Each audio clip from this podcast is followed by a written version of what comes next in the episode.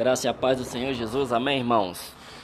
Gostaria de estar compartilhando com vocês algo que eu tenho lido muito, né? Eu acho que todos nós temos buscado um pouco sobre essa questão da identidade e propósito, mas eu comecei a, a ler algo mais direcionado a tudo que é sobre identidade e sobre propósito. E eu comecei desde Gênesis. A Bíblia tem 66 livros e, e tem três formas né, de estudar a Bíblia.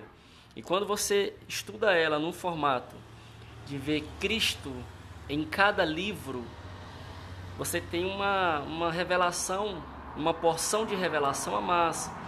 Muitas pessoas usam e leiam a Bíblia para retirar dela uma parte histórica. Existe a parte histórica da Bíblia. E existe uma parte profética e também existe uma parte alegórica, alegoria. E essa parte da, da alegoria, ela é dividida em tipologia, né, e sobre analogia. O tipologia é, é, é, o tipo de Cristo. Então, quando você pega a parte, a, a parte alegórica e a parte profética, começa a ler a Bíblia, tirando a parte profética e tirando a parte alegórica da Bíblia, você começa a ter uma porção a mais de revelação. E eu gosto muito quando eu, eu pego cada livro dos 66, né, são 37 livros, 39 livros, quer dizer, do Antigo Testamento e 27 do Novo, a gente começa a entender, né, a, a, a perceber que cada livro tem Jesus. A gente começa a extrair Jesus de cada livro. E uma vez a gente fez isso aqui em casa, foi muito, muito rico, né? enriqueceu muito, trouxe muita luz, palavra de Deus. E a gente tem um Deus que ele é um Deus triuno, ou seja, é, é um Deus que ele subsiste em formato de três. É o Deus Pai, Deus Filho e Deus Espírito Santo. Muitas pessoas desengrejadas hoje, com certeza cada um de vocês já ouviram alguém comentar assim: "Ah, não vou mais para a igreja não. A igreja é, eu, eu, eu sozinho em casa, nós, né, é, somos igreja". Tudo bem, se você tiver uma esposa e filhos, são mais de uma pessoa, OK, é igreja. Mas uma pessoa sozinha, ela não pode ser igreja. Não pode. Eu vou explicar o motivo. Que foi até o que eu tenho lido ultimamente e eu comecei a ter uma clareza disso, né? E quando eu peguei Gênesis e comecei a ler, e, e outra coisa também que os historiadores e, e teólogos fazem quando vão fazer estudo bíblico, eles pegam cada livro da Bíblia e tiram um tema, uma frase que define aquele livro. E quando você pega o livro de Gênesis e vê muitos teólogos fazendo interpretações bíblicas sobre Gênesis, você vai ver que a maioria põe o tema como Deus separa um povo. Então você vê que Deus, apesar tem a criação, o homem cai e a queda do homem, aí Deus já faz um plano de salvação, né, que é o plano de redenção. E depois Deus começa a olhar para as pessoas e começa a, a, a, por causa daquela pessoa, ele não acaba com todo mundo. E ali Deus vai separando pessoas. Deus começa a separar uma família. Deus separa um povo em Gênesis. Esse é um tema que a maioria coloca do livro de Gênesis. Interessante que o pai, ele sempre aponta para isso, ele quer uma família, é um reino de filhos, um reino de pessoas que, que obedecem e o adorem. Então Deus está atrás de uma família. E quando a gente olha para o Filho, Jesus Cristo, olha só o que está escrito lá em 2 Coríntios, capítulo 11, ponto 2. Diz o seguinte, é, esse livro ele, ele fala especificamente sobre que Jesus vem buscar a sua noiva. E o que é que fala lá em 2 Coríntios? Olha só. Pois tem um verdadeiro ciúme de vós, e esse zelo vem de Deus, pois vos consagrei em casamento ao único esposo, que é Cristo, a fim de vos apresentar a Ele como uma virgem pura. Então preste atenção: Deus,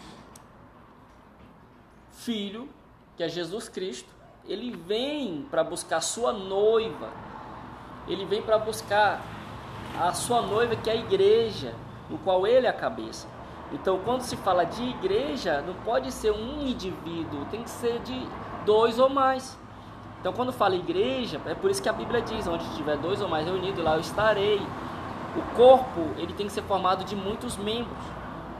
Não tem como o corpo ser formado só pelo dedo do pé, pelo nariz ou pelos olhos. Não tem, não tem jeito. São vários membros. Então, a pessoa não pode falar que é igreja sozinho.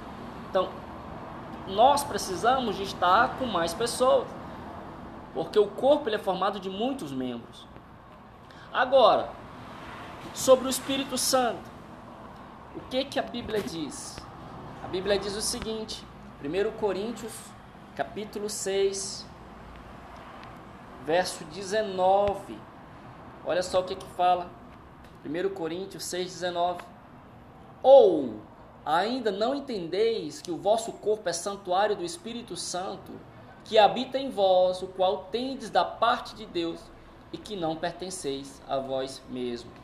Veja bem, Deus que é uma família, Jesus Cristo Filho, uma esposa que é o corpo, que é a igreja, que é o corpo de Cristo, no qual Cristo é, é, é o cabeça, e o Espírito Santo, uma habitação, uma casa para morar. Veja bem, quando nós entendemos isso, que nós fazemos parte de uma família, que eu sozinho não sou igreja, mas que eu preciso de outras pessoas, uns com os outros, e que eu sou uma habitação do Espírito, as coisas vão fluir poderosamente. Deus está gerando uma família para Ele, uma casa para o Espírito e uma esposa para Jesus.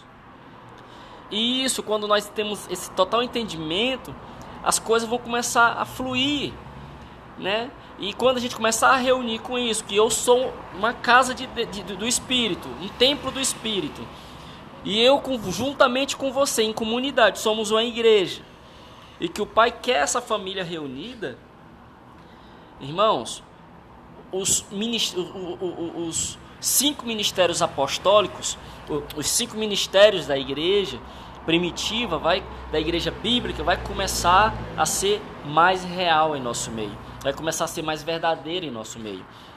Porque nós temos que ter isso em nosso coração. Quando Jesus fala que vem buscar a noiva, que somos nós, a igreja, então nós precisamos uns dos outros. Para você ser membro do corpo, você precisa do seu irmão, você sozinho não pode. Entende? Então é muito importante hoje nós termos esse entendimento que nós sozinhos não somos não, não somos igreja. Né? Eu sou casa do Espírito, eu sou um templo do Espírito, mas eu não sou igreja, eu sozinho. Então nós precisamos sim um dos outros, né?